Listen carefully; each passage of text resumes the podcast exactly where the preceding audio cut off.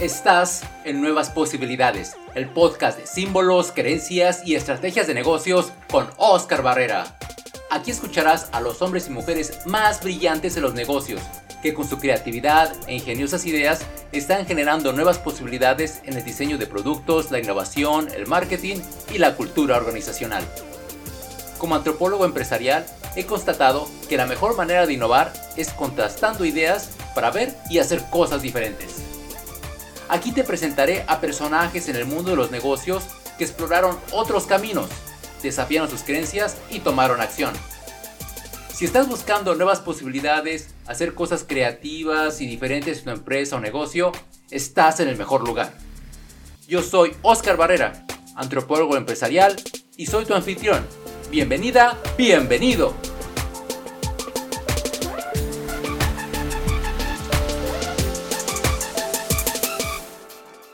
Bienvenidos a un episodio más del podcast Nuevas Posibilidades. Esta ocasión estoy con una mujer muy apasionada por el desarrollo de las personas y por enseñar la metodología de inbound marketing. Esta persona, esta gran mujer, es host de Accelerate by Facebook, el primer podcast de Meta para Latinoamérica. También es host y creadora del podcast Marketing Hack Show, con más de 150 mil descargas, cuatro temporadas y 160 episodios. Tuve el honor de haber sido entrevistado por ella en, este podcast. Se lo recomiendo que vayan al, episodio de hablando de antropología corporativa. También nuestra invitada en los últimos cinco años ha impartido más de 200 conferencias en México y Colombia para startups y pymes, para traer más tráfico a su sitio web, generar leads, automatizar sus procesos, etcétera. Y ha impartido cursos y certificaciones para Endeavor, Ampro, 500 Startups, Possible, Startup México y Goodbeck, entre otros. También cuenta con cursos en Criana, particularmente uno que seguramente estaremos hablando sobre liderazgo e innovación para generar resultados. Tenemos la bienvenida a Gabriela Escamilla. Muchas gracias, Oscar. Estoy muy contenta y muy agradecida de tu invitación. No, pues es, es un gusto tenerte. Ahora se invierten los micrófonos, ahora yo me toca entrevistarte y es toda una delicia tener la oportunidad de platicar contigo y he estado viendo tu, trayectoria todos estos años, visto cómo has crecido y, y mucho. Te felicito por ello. Gracias. Oye, pues hay mucha tela de dónde cortar. Y me gustaría que empezáramos por cómo fue que llegaste al lugar donde estás. ¿Qué experiencias viviste? ¿Qué te llevó a hacer lo que ahora haces? Podcasting, marketing digital. ¿Cómo fue que llegaste a esto? Pues de primera estudié marketing. Eh, eso fue lo que estudié en la universidad. Y cuando me gradué en 2016, tuve la oportunidad de irme a trabajar a una startup en Brasil. Siento que fue de los primeros riesgos que, que tomé. Tenía mi trabajo en, Whirlpool, tenía otras ofertas para irme a agencias, pero vi esta vacante que era de una startup que ni sabía que vendía y pues me animé a el proceso. El proceso era irse a vivir a Brasil y era un proyecto que quería expandirse a México, Colombia, Argentina. Pues me fui a la aventura, me fui a la aventura a trabajar allá seis meses eh, esa empresa me terminó dando trabajo cinco años y te puedo decir que gracias a ellos inicié un, pues muchos proyectos en paralelo. Creo que lo que puedo decir es que mi, mi, trayectoria, estos seis años trabajando, ha sido muy lindo que he tenido la posibilidad y el apoyo de, de hacer los hobbies como uno de los proyectos paralelos dentro de mi trabajo. Parte de, mi inicio en nuestra startup, que era una plataforma de automatización de marketing, empiezo a dar webinars, empiezo a dar conferencias, empiezan a buscar empresas para dar conferencias. En 2016 empieza mi primer podcast, que no era Marketing Hack Show, se llamaba Young Leaders, pero mi idea era entrevistar a gente joven que tuviera como estos puestos de liderazgo en el que, no sé, eh, gestionaban a 12 personas y tenían 24 años y, quería que habláramos como de, liderazgo, de qué era, de hábitos, de qué es lo que le llevó a eso. Me acuerdo que esos seis episodios están en SoundCloud todavía. Nunca pasaron más allá de Spotify porque en ese momento no había cómo hacerlo y hacía artículos. Me, me gusta bastante escribir y, y hacer contenido. Entonces, yo creo que eso le dio pie a empezar a hablar de podcast en 2016 en 2017 me mudo a la Ciudad de México después de un año y ahí es cuando empiezo a, meterme un poco más en los eventos en Ciudad de México, a participar de conferencias, de eventos, con stands y ahí es cuando empiezo a conocer un poco más a la gente. Vuelvo, eh, parte de mi trabajo era evangelizar al mercado, entonces dar conferencias, hacer webinars, hacer contenido fue parte de mi trabajo día a día, de un salario que, que al final me pagaba porque pues era mi trabajo. Y en paralelo ya empezó Marketing Hack Show por ahí de inicio, a finales de 2017 lo empiezo a hacer con esta idea de contribuir al ecosistema, crear un, un espacio transparente donde no, no les quiera vender nada, no quiera como no tener una postura como de agencia o de tecnología o de nada, simplemente hablar de manera transparente y humilde de lo que era marketing. Y poco a poco se me fueron abriendo las puertas, la verdad. Creo que el, mercado de emprendimiento es bastante pequeño. Eh, empecé a dar certificaciones, me invitaban, me, me invitaban a dar este, entrenamientos, eh, los de AmaPro, los de Endeavor, todos me buscaron y yo feliz de dar clases. Creo que es de las cosas que más me gusta, compartir lo que he aprendido. Y si le puede servir a alguien más, está genial eso. El año pasado que salí de, mi trabajo en, en RD, em, me, me tomé un pequeño descanso de los trabajos full time. Y entre eso me buscó Facebook. Ellos escuchaban Marketing Hack Show, decidieron crear un podcast primero en Latinoamérica, eh, hablando sobre sus herramientas, sobre sus casos de éxito. Entonces me uní a su equipo el año pasado y a partir de eso se fueron abriendo eh, otro tipo de trabajos. Fui head de marketing en una startup, estuve trabajando en una agencia por un tiempo. Este año empecé a dar consultorías. Eh, ahorita trabajo en, en Olist, una, un unicornio de Brasil.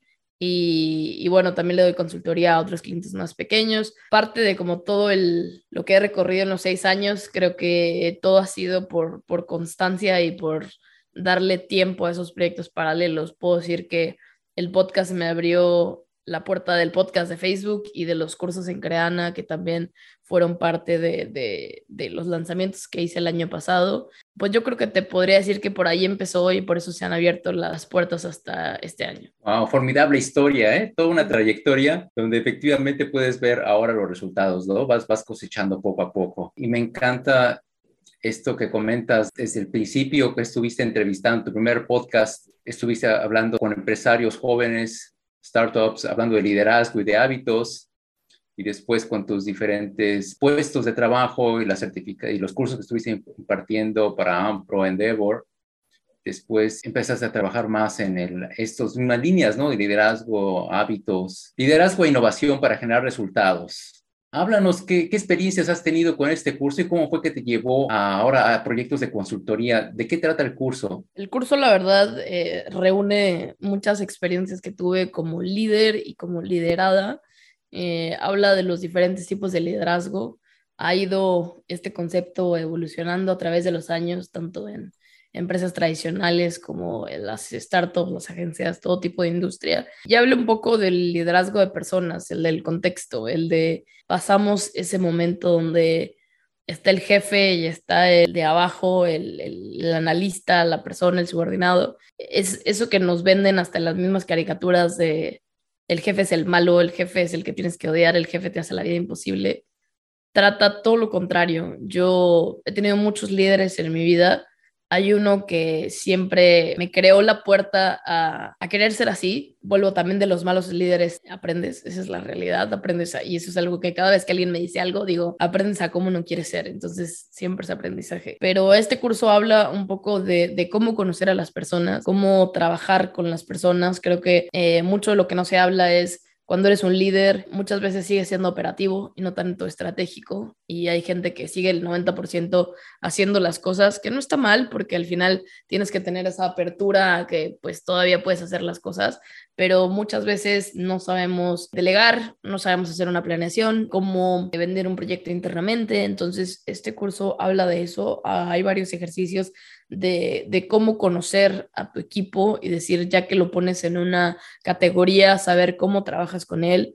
Hablo del desarrollo de carrera que puedes hacer con las personas, los famosos one-on-ones, que son padrísimos, es, es parte de la cultura en la que viví cinco años, el feedback 360, los team buildings, todo lo que puedes hacer para que al final la persona no solamente pase su tiempo, sino que también se desarrolle. Al final es un intercambio de tiempo, un intercambio de energía. Entonces, Creo que si un líder puede escuchar a las personas, crear puentes entre las personas, desarrollarlas, creo que puede hacer un muy buen trabajo y puedes tener una mejor retención de equipo. Entonces, el curso no está tan largo, pero sí digamos que aborda muchos temas, dura menos de dos horas y media, pero creo que tanto para personas que son líderes por primera vez o personas que están liderando un equipo y que quieren saber una guía de qué hago, cómo le hago o, necesito que alguien me ayude porque a veces en el trabajo a veces tenemos esa pena y sobre todo los primeros días de, no preguntar o no pedir las cosas, eh, no sé, miedo que, al que dirán, pero creo que es una buena guía para, para, el onboarding. Y también lo recomiendo para gente que no es líder, porque esta definición que solamente el líder a veces es personas que tiene a cargo, en realidad una de las cosas que yo aprendí cuando no era líder y trabajaba en esta empresa, mi jefa me decía, es que tú puedes ser líder de tu área, puedes ser líder de, de, de lo que estás haciendo, o sea, tienes que ser un buen ejemplo. Entonces, aunque no tengas una gestión de personas, puedes ser un buen modelo de liderazgo y eso es lo que siempre invito a las personas, no, tienen, no esperes a tener un equipo para aprender, creo que en algún momento nosotros somos líderes de vida, líderes de familia, líderes de proyectos, líderes de pareja, entonces creo que este curso le sirve a todo tipo de personas que quieren tener más el liderazgo y sobre todo tener más empatía, porque Hoy en día que trabajamos mucho remoto y vuelvo, hay muchas personas que ya volvieron a la oficina y está bien. Hace falta trabajar en la empatía para que la gente se pueda llevar mejor, pueda tener mejor contexto, pueda entender las decisiones de la empresa. Entonces, yo te diría que de eso trata el, curso. Da también muchos ejemplos de innovación, o sea, en el sentido de cómo le puedes hacer para llevar a cabo de manera más eficiente, hacer de manera diferente las cosas, no solamente como el modelo de sentar y decir a la persona que es buena o mala, vienen ejemplos de qué le puedes preguntar, vienen ejemplos de, de cómo puede ser más fácil las conversaciones difíciles, entonces yo les diría que es un buen combo de, de, guía de liderazgo y de innovación. Y va muy enfocado al final para generar resultados. Creo que no me voy tan técnica en el tipo de metas, pero todos al final cuando somos contratados tenemos, o las personas tienen como empresa expectativas, que, tú cumples una meta, que cumples algún estilo de KPI, entonces creo que todo tiene que ser muy enfocado hacia, hacia los resultados. Y te diría que ese es un pequeño resumen del curso. Esto que nos estás compartiendo me parece extremadamente valioso y justamente hoy estuve haciendo trabajo de campo en una empresa como antropólogo. Hoy estuve haciendo etnografía en una empresa con la que ya tengo bastante tiempo trabajando y entonces le pregunté a una chica en la observación, me di cuenta que ella había regresado a la empresa por ciertas razones personales, se había ausentado como unos tres meses y me sorprendió verla hoy. Y le dije, oye, ¿qué tal? Pues, ¿cómo fue? ¿No?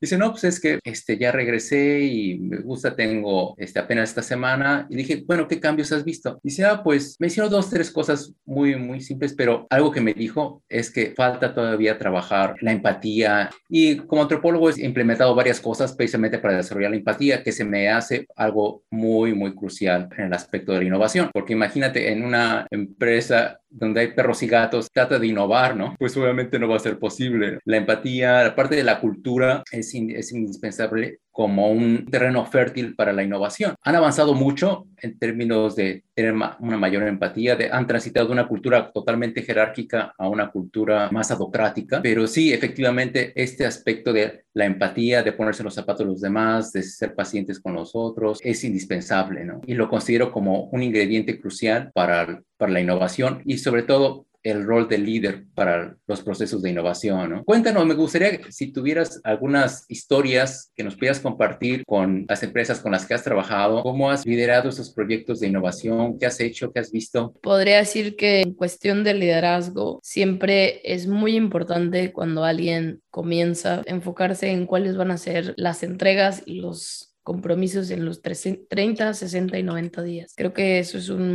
muy buen aprendizaje y consejo como en cuestión de liderazgo, ya sea que tengas un negocio o estés empezando un área o lo que quieras, creo que es muy importante al trabajar con las personas entender qué vas a hacer a corto plazo, mediano y largo plazo. Eso podría decirles que, que me tocó con una empresa aprender, hizo toda la diferencia. Hay una cuestión de, de comunicación también que hemos aprendido, es esta cuestión de nunca está de más tener una sobrecomunicación, ¿no? Si puedo decirlo así, ¿no? Hay muchas veces que, y hay, hay una frase, ¿no? Que lo que no sabemos lo asumimos y lo asumimos con nuestro contexto. Entonces, creo que uno de los aprendizajes trabajando en empresas y dando consultoría es que siempre es muy importante comunicar todo al equipo. Hay un episodio, de hecho, en mi podcast que hablamos como de, de las narrativas organizacionales en el que se proponen diferentes modelos en el que se proponen cómo le hago para simplemente decirle a la gente, oigan, el siguiente cuarter vamos a tener que duplicar las metas. Pues no solamente vas a llegar a eso, porque la gente solo va a decir, ah, bueno, pues más trabajo, más chamba, me voy a quedar hasta más tarde. Pero si tú dices, oigan, y es un ejemplo, ¿no? Como este es el contexto, queremos no sé, llegar, estoy inventando el ejemplo, no puedo ser tan específica, pero vamos a cerrar una ronda de inversión y para eso necesitamos llegar a estos números, para que tengamos esta comprobación, esta validación, este tipo de MVP. Y eso nos va a hacer que lleguemos a esto, que tengamos más dinero, más recursos y por lo, por lo tanto a mediano plazo puede que ganemos más. Ahí es muy diferente la conversación. Entonces, puedo decir que a veces puedes innovar en los procesos que comunicas a las personas porque ya no solamente es dar las órdenes. Creo que volvemos, la gente no va a reaccionar bien o digamos no va a reaccionar o hasta puede perder el interés si solamente decimos las cosas de una vía. Siempre tiene que ir acompañada con el contexto, por qué se hacen las cosas, cuáles son los siguientes pasos, cómo nos va a ayudar eso. Entonces, creo que eso te podría decir, además del liderazgo, em, en cuestión de comunicación es muy, muy interesante. Em, yo creo que una cuestión de, innovación también que he aprendido este año es no casarse siempre con el modelo de negocios. El modelo de negocios puede cambiar. Creo que lo más importante es tener ese fit con el mercado y, ya con, yo tengo más experiencia en marketing, pero tienes que asegurarte que llegues a estos, vamos a llamarle a estas metas, tú ponerte unas metas de uso de usuarios, de clientes pagos, de clientes que prueban la plataforma, tienes que tener como cierta validación antes de invertir más. Y cuando hablo de invertir más, hablo de invertir en personas, invertir en recursos, invertir en procesos, porque básicamente no sabes si va a funcionar. Entonces, yo creo que ese es de los aprendizajes eh, que aprendí de un CEO, que no siempre el modelo de negocios va a ser el mismo. Puede ser, y esto también se lo aprendí a otra startup, puede ser que tú estés muy casado con una idea, pero la realidad es que la comunidad o las personas necesiten otra pero tú estás enfocado en eso. Entonces tienes que entender muy bien que no siempre vas a tener la razón. Tienes que estar muy atento a lo que dicen las personas que usan tu, tu comunidad. De hecho, hoy estaba viendo un meme y lo voy a describir. Viene como un perro adentro de una caja y dice lo que la gente necesita y luego vienen como varias cajas en diferentes niveles y en diferentes tamaños y dice lo que las empresas hacen.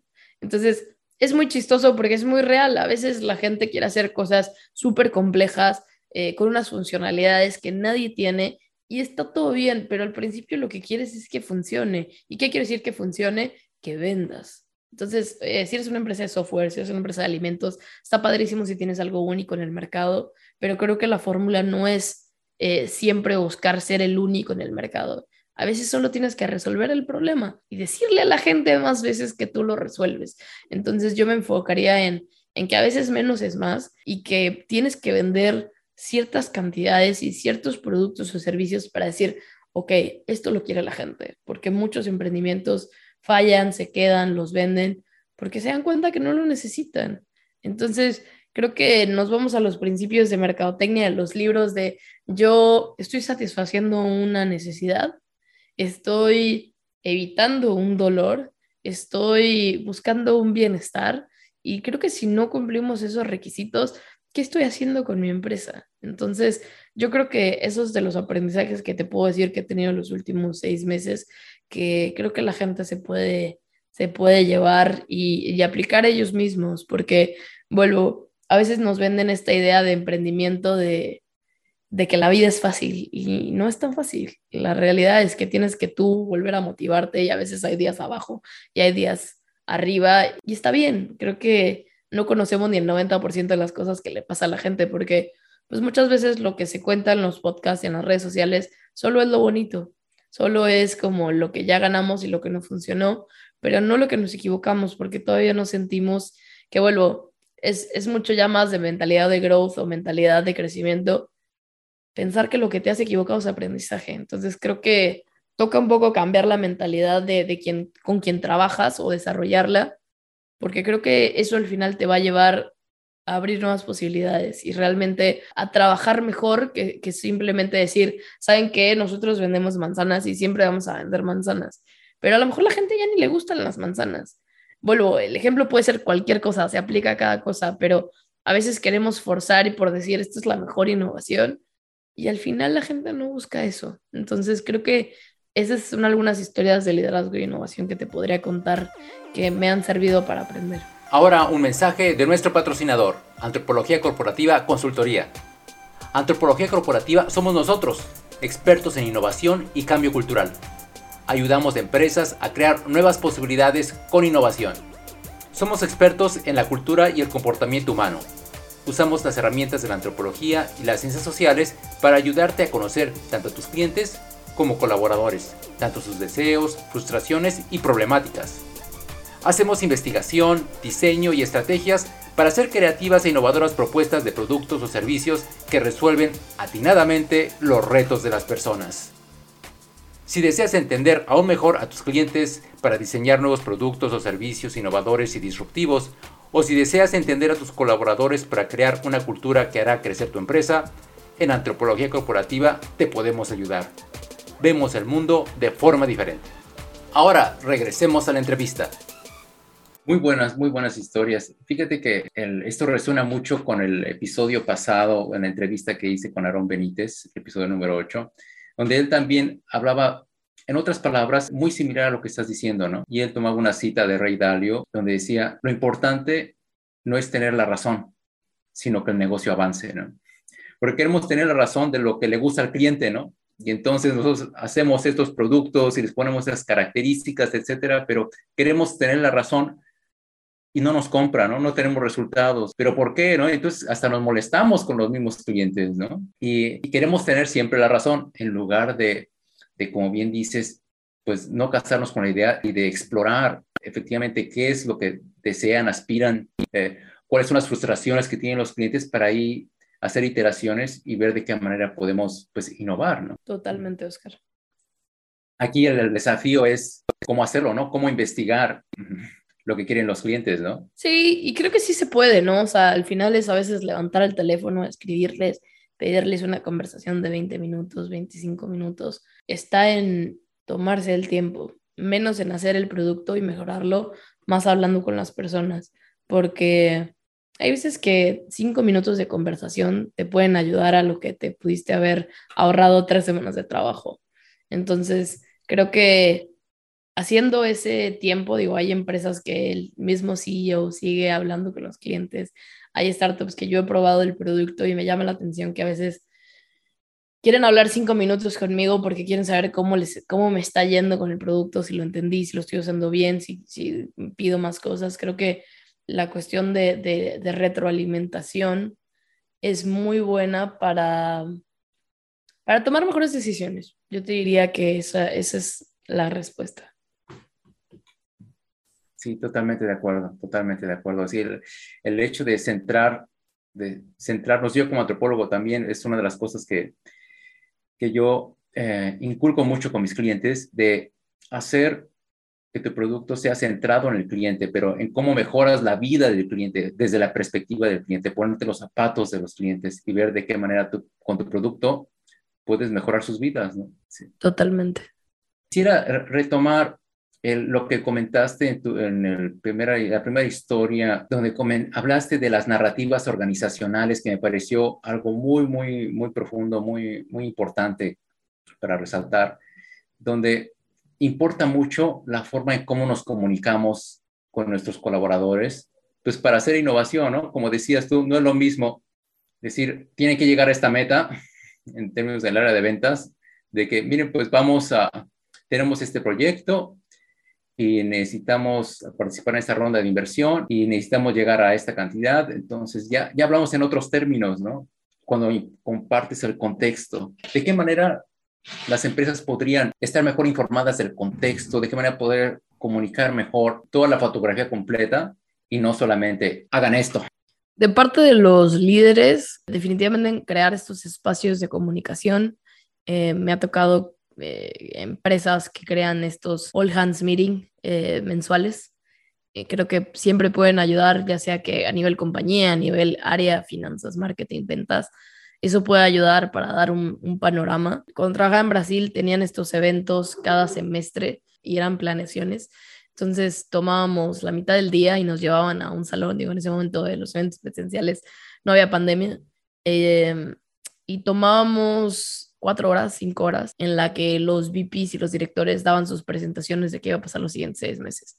Y había un espacio abierto para preguntas, y había un espacio para ejercicios, y había un espacio para nuevas ideas. Entonces, yo recomendaría, eh, uno, tener esos espacios por lo menos con la persona a cargo, o sea, el líder general mensuales, vuelvo a si eres empresa pequeña, a lo mejor y solo con el director, pero si ya tienes diferentes áreas, por lo menos que se encuentren una vez al mes. Y vuelvo, pueden ser equipos muy grandes, pero por lo menos intenten tener una agenda de una hora, dos horas y expliquen lo que está pasando, vean lo que las otras personas están haciendo, enseñen lo que están haciendo, porque si yo no hablo con Laura y Julia y Pedrito, no sé qué están haciendo ellos. Entonces, eso a veces crea mucho conflicto dentro de las empresas porque, porque si yo no sé, yo asumo otra vez que la gente no está haciendo nada o que la gente está haciendo otras cosas que no importan para los objetivos de la empresa. Entonces, hablé del, del encuentro mensual. Yo sé que a veces es muy difícil decirlo, pero creo que hacer una buena planeación, eh, siempre hablamos de hacer una planeación anual,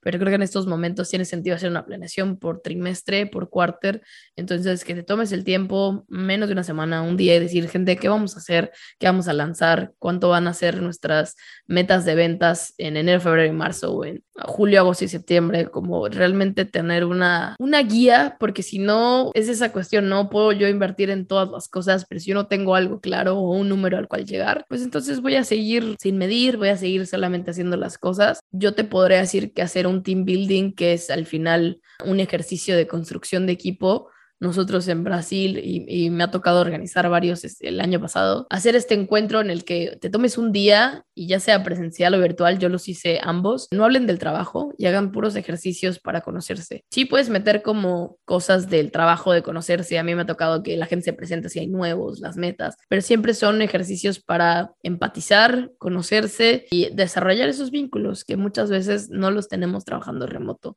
Entonces creo que podría decirte que desarrolla esos team building cada tres meses o seis meses es genial. A mí una de las prácticas de la empresa de Brasil que me gusta mucho que hacía es que cada 15 días el CEO ponía su cámara y decía, conéctense todos en Zoom, les voy a pasar las novedades de la empresa.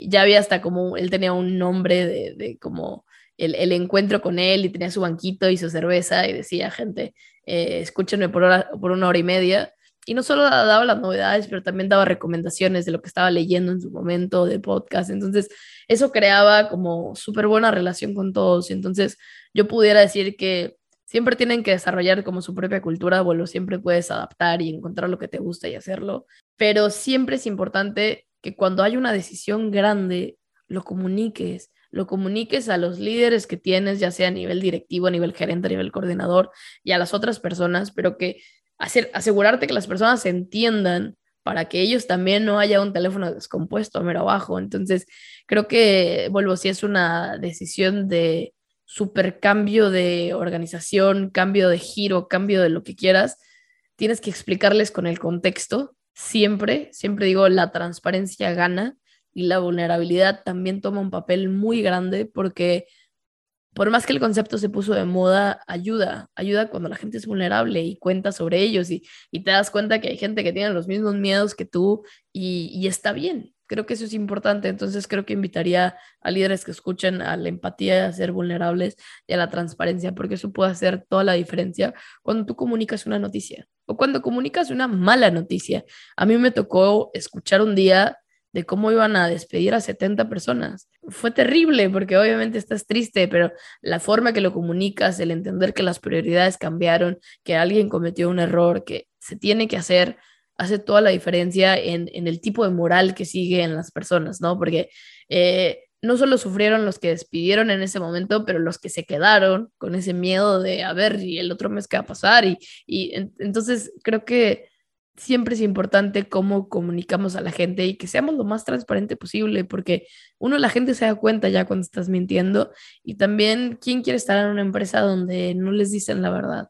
porque al final es bastante tiempo el que estamos dando a las empresas, le estamos dando 8, 9 horas, depende de la industria, pero hay gente que les da más. Entonces creo que lo que se puede hacer en retribución, además de un salario, es contar con la transparencia, que sea un valor y que no sea esto es lo mío y esto solo me lo quedo y, oye, tú no opinas, o sea, que realmente haya vaya la palabra, pero una democracia, que, que realmente la gente tenga una voz. Y una última iniciativa que me gustó y que la he visto en muchas empresas es cuando crean estos espacios una vez al mes, una vez cada 15 días, y una persona decide hablar de un tema que le guste. Entonces me escuchó, o sea, escuché hablar de temas muy diferentes que eran como pasión de otros colaboradores, de otros compañeros, y eso hacía algo muy bonito, que es eh, encontrar que la gente al final es alguien fuera del trabajo. Entonces, eh, esos espacios hacían mucho más humana la, la, relación que tenemos con el trabajo, mucho más dinámica y, y ayudaba un montón porque al final a la gente le gustaba llegar a esos espacios donde vamos a aprender más, vamos a llegar a, hacer esto y, somos más que solo nuestro trabajo. Entonces, podría dar esas recomendaciones. Oye, eh, acabas de dar muchos ejemplos y muy, muy buenos sobre cómo transformar la cultura organizacional al interior de las empresas y cómo crear mayor empatía, cómo crear una mayor cohesión al interior de la empresa. O sea, muy, muy buenos, muy buenos. Y te quería yo comentar uno que yo he implementado con mucho éxito y es el de, yo, les, eh, yo le llamo a estas reuniones el reality check, donde el director de la empresa se reúne con los jefes de área y es una reunión informal donde la idea es hablar sobre cómo nos sentimos, cómo te sientes, cómo vas, estás a gusto en tu trabajo, con tus compañeros, con tus colaboradores. Hablar sobre cómo te sientes tú como persona en la empresa y qué podemos hacer entre todos para darte una mejor experiencia, ¿no? Ese le llamo yo reality check y también ha ayudado muchísimo. Está bueno. Una herramienta. Está bueno. Sí, una herramienta antropológica. Se llama reality check para checar entre todos cómo andamos cada quien al interior de la organización. Gaby, ha sido bastante enriquecedor. Eh, generalmente las personas recuerdan lo último que, que se habló del podcast. Si quisieras que las personas que están escuchando este podcast pudieran considerar dos o tres puntos de lo que hemos hablado y que lo llevaran a la acción, ¿cuáles serían dos o tres puntos que tú quisieras que ellos llevaran a la acción? Pues de todo lo que hemos hablado, yo creo que si me voy centrado en liderazgo, en innovación, en un poco de emprendimiento. Lo primero es siempre hacer una reflexión cada vez que hago un cambio en mi carrera profesional. Creo que a veces pensamos que la carrera profesional tiene que terminarse en ser líder y mucha gente no debería ser líder, mucha gente no quiere ser líder, mucha gente acepta porque piensa que eso es lo que me va a pagar más o eso es lo, el siguiente caso de mi carrera o el siguiente, perdón, paso. Yo diría que la gente tiene que entender que ser líder es ayudar a las personas, es escuchar a las personas y muchas veces te llevas muchos problemas que no tienen nada que ver con la empresa, son mucho más del equipo, que tienes que cumplir las metas y tienes que al final como crear ese desarrollo no estoy de acuerdo en que eh, tengamos que motivar a las personas, pero sí tienes que mantener como en cierto ritmo de trabajo las personas. Entonces, de alguna manera, vuelvo, tienes que pensar en productividad, vuelvo, las personas pueden tener como problemas personales y es saber cómo lidiar con eso, puedes, pueden tener burnout, pueden tener un ataque de pánico y es saber qué haces en ese momento, que eso ya es historia para otro día, pero yo creo que lo primero es eso, entender cuál es mi siguiente paso y no tomar muy a la ligera porque muchas decisiones son a largo plazo y deciden hacia dónde vamos en cinco años. Entonces, creo que de muy buenos mentores siempre me han dicho de eh, tu siguiente trabajo tienes que pensarlo en dónde quieres estar en cinco años. Te va a ayudar a lo que quieres ser, te va a abrir camino acá, te va a ayudar en esto. Entonces, vuelvo, sé que hay sus excepciones y hay, hay veces que por necesidad puedes hacer esto, pero creo que si, si estás trabajando en cierta carrera, vuelvo, te puedes hacer mucho más senior, te puedes hacer más experto, te puedes especificar, puedes ser más nicho. Creo que eso es, eso es algo que recibo mucho la pregunta de no sé cuál es mi siguiente paso y creo que me, me llevaría a reflexionar y, y, hasta hacer el ejercicio del Golden Circle de Simon Sinek de como por qué hago las cosas, para qué y a dónde voy, ¿no? Entonces creo que esas son las tres preguntas. A lo mejor me equivoqué en una, pero pero siempre está bueno regresar a hacer las preguntas principales, ¿no? ¿Para qué lo hago? ¿Por qué lo hago? ¿Y qué quiero? Entonces, eso es lo primero, realmente reflexionar las decisiones que tomamos. Mismo para emprender, siempre digo como, emprender es duro, eh, no es para todos. Vuelvo, no quiero decir ni satanizar esto, pero siempre digo como tienes que estar muy consciente de tu decisión. He entrevistado a gente que ha sido todo un proceso transicionar de godina a emprendedor. Hay gente que ha sido dura, hay gente que no tanto, pero creo que sí tenemos que estar un poco conscientes de lo que implica. Ya creo que queda muy atrás eso de quiero ser mi propio jefe porque es obsoleto. cuando tú te vuelves emprendedor o director, no quiere decir que vas a ser tu propio jefe, tu jefe son tus clientes. Entonces, no quiere decir que vas a tener las vacaciones, que vas a ganar más. A lo mejor y por un año no tienes salario y eso es algo que nadie te dice. Entonces, creo que ese, ese es el primer consejo que diría.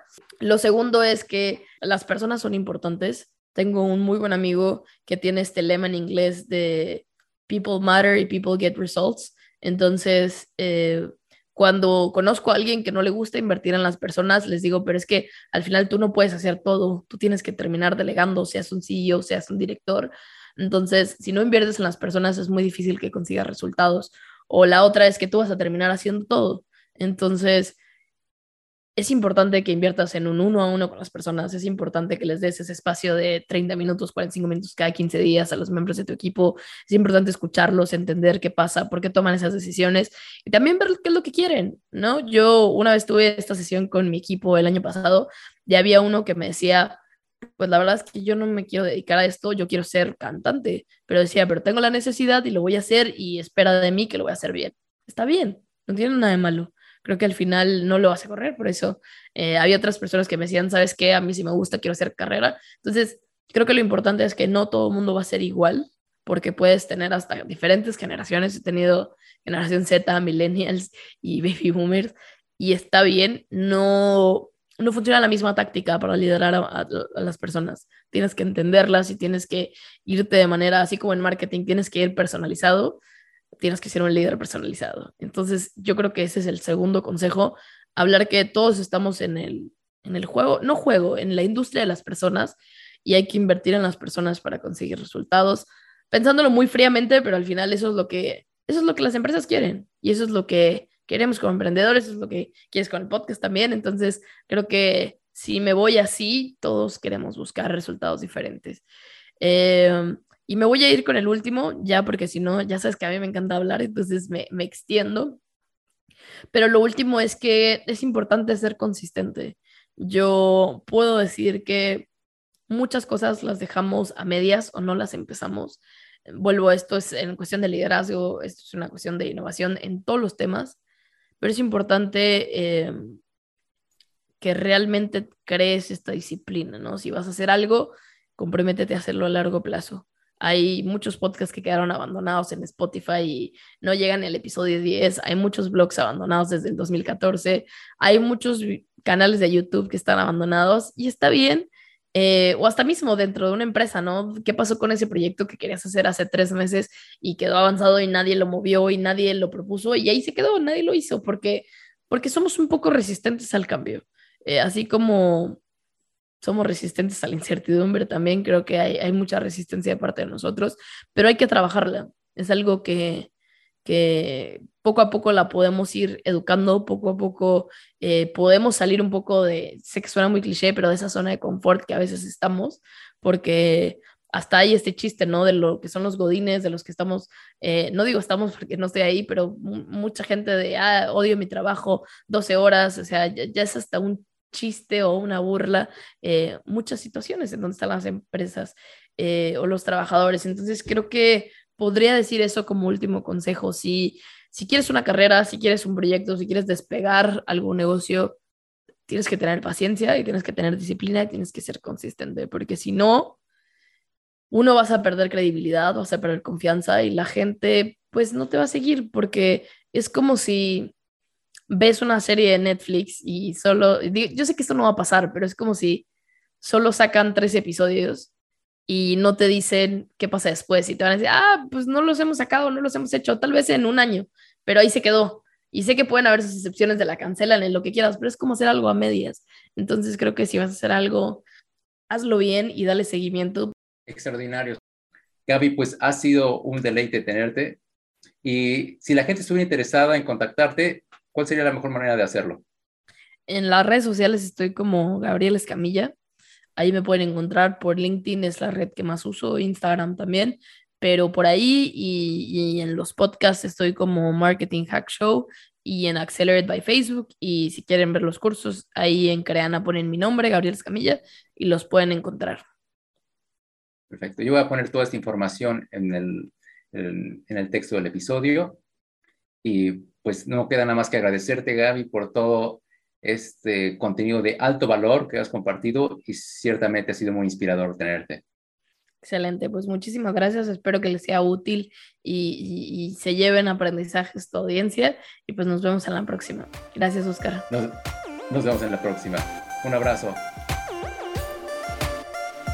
Si te ha gustado esta entrevista, suscríbete ahora al canal para que no te pierdas ningún episodio y cuentes siempre con nuevas ideas y referentes que te ayudarán en tu empresa y vida personal. Te invito a que dejes una valoración y una reseña que me ayudará muchísimo a que el podcast esté mejor rankeado en los buscadores y podamos llegar a más personas para beneficiarlas con los contenidos del podcast. Comparte también este episodio. Seguramente encontraste mucho contenido de valor y lo mejor que podemos hacer por nuestros amigos y colegas es compartirles información de este tipo que les dará inspiración para crear nuevas posibilidades. Te recuerdo que soy Oscar Barrera, antropólogo corporativo, y nos vemos en el siguiente episodio.